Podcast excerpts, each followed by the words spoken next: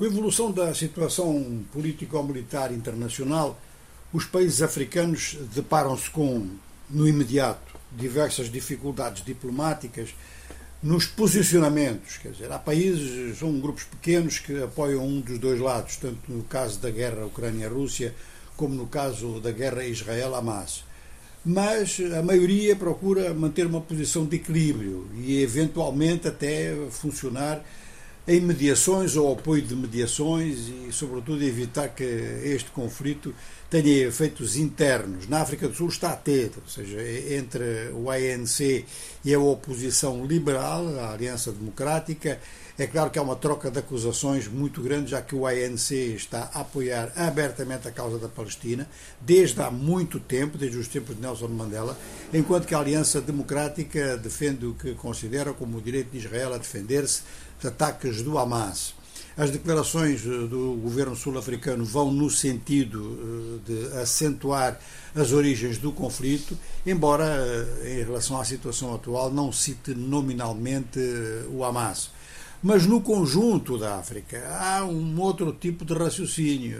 será que o terceiro grande conflito desta série vai eclodir em África? Bom, muita gente está a pensar que o Sahel é uma região que corre esse risco. E há muita gente a pensar nisso, uns para evitar e outros para acentuar. Os militares que estão no poder, eh, sobretudo no Burkina Faso, no Mali e no Níger, estão preparados para uma eventualidade de uma ofensiva que viria, por exemplo, da parte da Nigéria, com alguns outros apoios, eh, ou seja, apoios nos casos políticos, noutros casos militares também.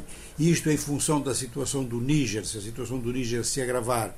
Mas, ao mesmo tempo, no Mali há preocupações, e no Mali e no Níger, mas no Mali, já no imediato, há preocupações em relação à radicalização da situação que diz respeito aos Tuaregs, ao chamado quadro estratégico permanente, uma força armada que inclui vários grupos tuaregs que assinaram um acordo de paz com o Mali em 2015 na Argélia e que dizem que este acordo não está a ser cumprido e passaram à ofensiva militar. Estão a tentar mesmo ocupar posições que vão sendo abandonadas pelas tropas das Nações Unidas, que até ao fim do ano devem deixar o Mali.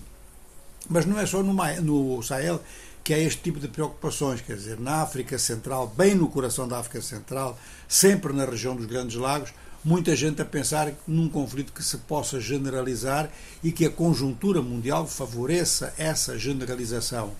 Aqui também uns a favor eh, de que esse conflito ecluda, pensando que pode que ecluda, que esse conflito possa, portanto, beneficiar os que assim pensam.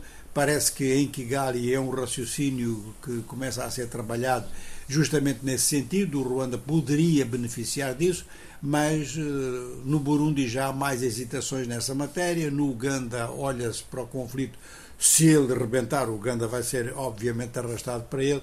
Olha-se para este conflito com muita desconfiança, mas vão tomando providências. E então, na República Democrática do Congo, há duas posições. Aqueles que acham que realmente o M23 é um prolongamento do governo do Ruanda e tem que ser esmagado portanto tem que, tem que aumentar as capacidades militares do próprio Congo e nas, na, na, campanha para as eleições presidenciais este tema está a ser muito abordado. E há também os que pensam que com uma ajuda internacional, com uma boa mediação, talvez tudo isso pudesse evitar e resolver de outra forma. Só que as mediações internacionais têm-se revelado todas elas muito fracas. Então, a África, na expectativa de, de ver o que, como é que as coisas vão evoluir a nível internacional e se realmente ou uma mão oculta ou mãos muito visíveis na própria África vão radicalizar a situação em alguma destas duas áreas, sobretudo, ou nas duas.